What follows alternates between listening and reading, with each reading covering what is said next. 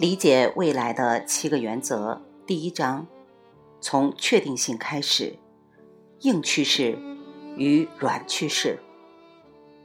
我们通常不相信预测，认为预测建立在趋势的基础上，而趋势不为人所信。人们认为趋势就是赶时髦，今天很热门，但会持续多久呢？大家都知道时尚是怎么一回事儿，来得快。去的也快，时准时不准，就像赌博。但从科学角度上，趋势定义为某件事发展或改变的大致方向。我从事研究工作数十年来，有个重大发现，那就是趋势分为两种：一种是软趋势，就像猫王的模仿者与一万亿美元的盈余；另一种是硬趋势。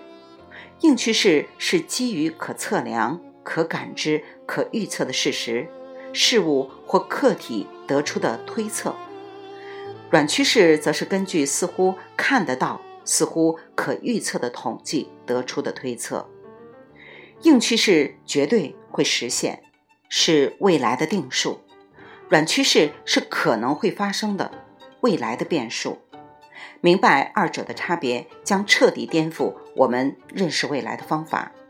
让我们了解未来哪些部分会成真，也让我们了解必须从确定性开始，才能知道什么是未来的事实，什么是假设的事实。我们之所以不相信趋势，是因为还没有学到如何分辨硬趋势和软趋势。猫王谬误是软趋势，却被当成硬趋势。一旦知道二者的差别，就可以知道去哪儿找确定性，未来也将清晰可见。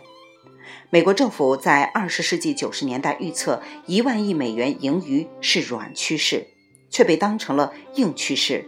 我们不但预测会有盈余，还疯狂花钱，以为盈余已经到手。一九九九年，钱滚滚而来，我们喜出望外。眼盯着软趋势，就像被蛇催眠了的兔子。硬数字不见得能看得到硬趋势，猫王预测就是从准确的硬数据得到的，但显然没有得到硬趋势，而是软趋势。换句话说，这些数字未来很可能发生变动。决定要模仿猫王，纯属个人选择，很有可能隔天就见异思迁。用猫王模仿者的数目增加来当做未来预测的基础，并不可靠。就好比最近连下了几天雨，不代表以后一直会下雨。今年呼啦圈或洋娃娃的销量是去年的一倍，不代表明年又会增长一倍。这些都是一时流行，很有可能会过时。硬趋则不一样，有持续巨大的力量支撑。硬趋势与软趋势的差别有时并不明显，在许多人看来，万亿美元盈余的可信度是相当高的，这就是软趋势的问题所在。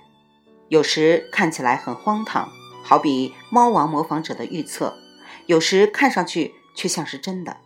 然而，除非方向清楚明确，否则软趋势就是软趋势，没有百分之百的确定。事情可能会发生和事情一定会发生大不相同。硬趋势有的是周期性的，有的是线性的，这两种类型的变化都能形成硬趋势。例如，今日股市下跌之后一定会反弹，股市涨跌属周期性变化，这是硬趋势。股市何时触底反弹，高点在哪儿，不得而知。股市涨跌时间点与幅度是软趋势，受我们的行为与选择的影响。可以确定了的，股市涨了跌，跌了涨。硬趋势虽然听起来相当简洁，却非常准确，准到让巴菲特成为大富豪。又如过去几十年，笔记本电脑中的多媒体芯片的处理速度激增，我们从中可以推测出未来的处理速度肯定更快。这是线性变化，也是硬趋势。今后五年中，制造商何时推出突破性的新款芯片，不得而知。技术日新月异，并非周期性变化，这是硬趋势。但哪家企业能研发出新技术，抢先把产品带到市场，我们并不知道这是软趋势。硬趋势到底是什么样的呢？我们以二战后的美国为例，当时房价低廉，美国人纷纷在郊区买房，通用汽车在那时仍然是全球汽车行业的老大。美国军队凯旋归国，数百万家庭团圆。九个月后，出现了百分之百可以预测的现象——婴儿潮。出生于1946年到1964年这十八年间的美国人口约有7800万。同样的婴儿潮也出现在二战后的日本、欧洲等发达国家。人口数据是看得到、可测量的硬趋势的一大来源。二战后的婴儿潮是最鲜明、最具代表性的例子。战后婴儿潮是物理现象，数百万人诞生并存活，而且年龄逐渐增长，形成了许多完全可预测的现象。你可能会说，何必总提婴儿潮？都是老掉牙的例子了。婴儿潮众所周知，这才是最适合用来举例的，因为虽然众人皆知，偏偏没人留心。婴儿潮的硬趋势延续了五十多年。奇怪的是，每到了新的人生阶段，还是让社会措手不及。一九四五年，海外士兵纷纷归国，我们原本可以预测社会一定会有重大的变动，但我们却没有。直到一九四六年，婴儿陆续出生，才发现医院数量不够。即使没有预料到医院的数目，不要重蹈覆辙就好。新生儿五年后才上幼儿园。准备时间应当绰绰有余，殊不知在新闻频频报道医院短缺问题的五年后，幼儿园也变得不够了。七年之后，初中的数量又不够了。又过了几年，高中的数量还是不够。接下来又发现大学也不够了。这一连串的现象，有谁能看得出来？若能培养找出硬趋势的习惯，谁都能看出来。我们公司最近为一家知名保险公司提供咨询服务。当我们谈到硬趋势与软趋势、确定性以及人口数据，能看出许多硬趋势。一位男士打断说：“你说的对，人口数据和婴儿潮我们都明白。”我回答说：“那正好，我们就略过细节，简短请教各位几个问题。贵公司负责全球业务的保险员共有几位？他们想都不想就直接回答。”而且人数相当可观。我继续追问，再问各位：他们当中为公司赚取八成以上营业额的那些人，有多少三年内退休？现场鸦雀无声，他们讲不出数字，他们从来没有想过这个问题。有位主管赶紧用笔记本电脑查资料，他们知道顶尖保险销售有谁，不难找出答案。得到答案后。原本鸦雀无声的他们，震惊的说不出话来，居然高达百分之六十。接下来的三年，每五名顶尖保险销售中就有三名退休，就是说，公司将流失有专业技能和有经验的老将。主管发现这点后，震惊不已。这个重要的数据变得再清晰不过，但之前为什么没有发现？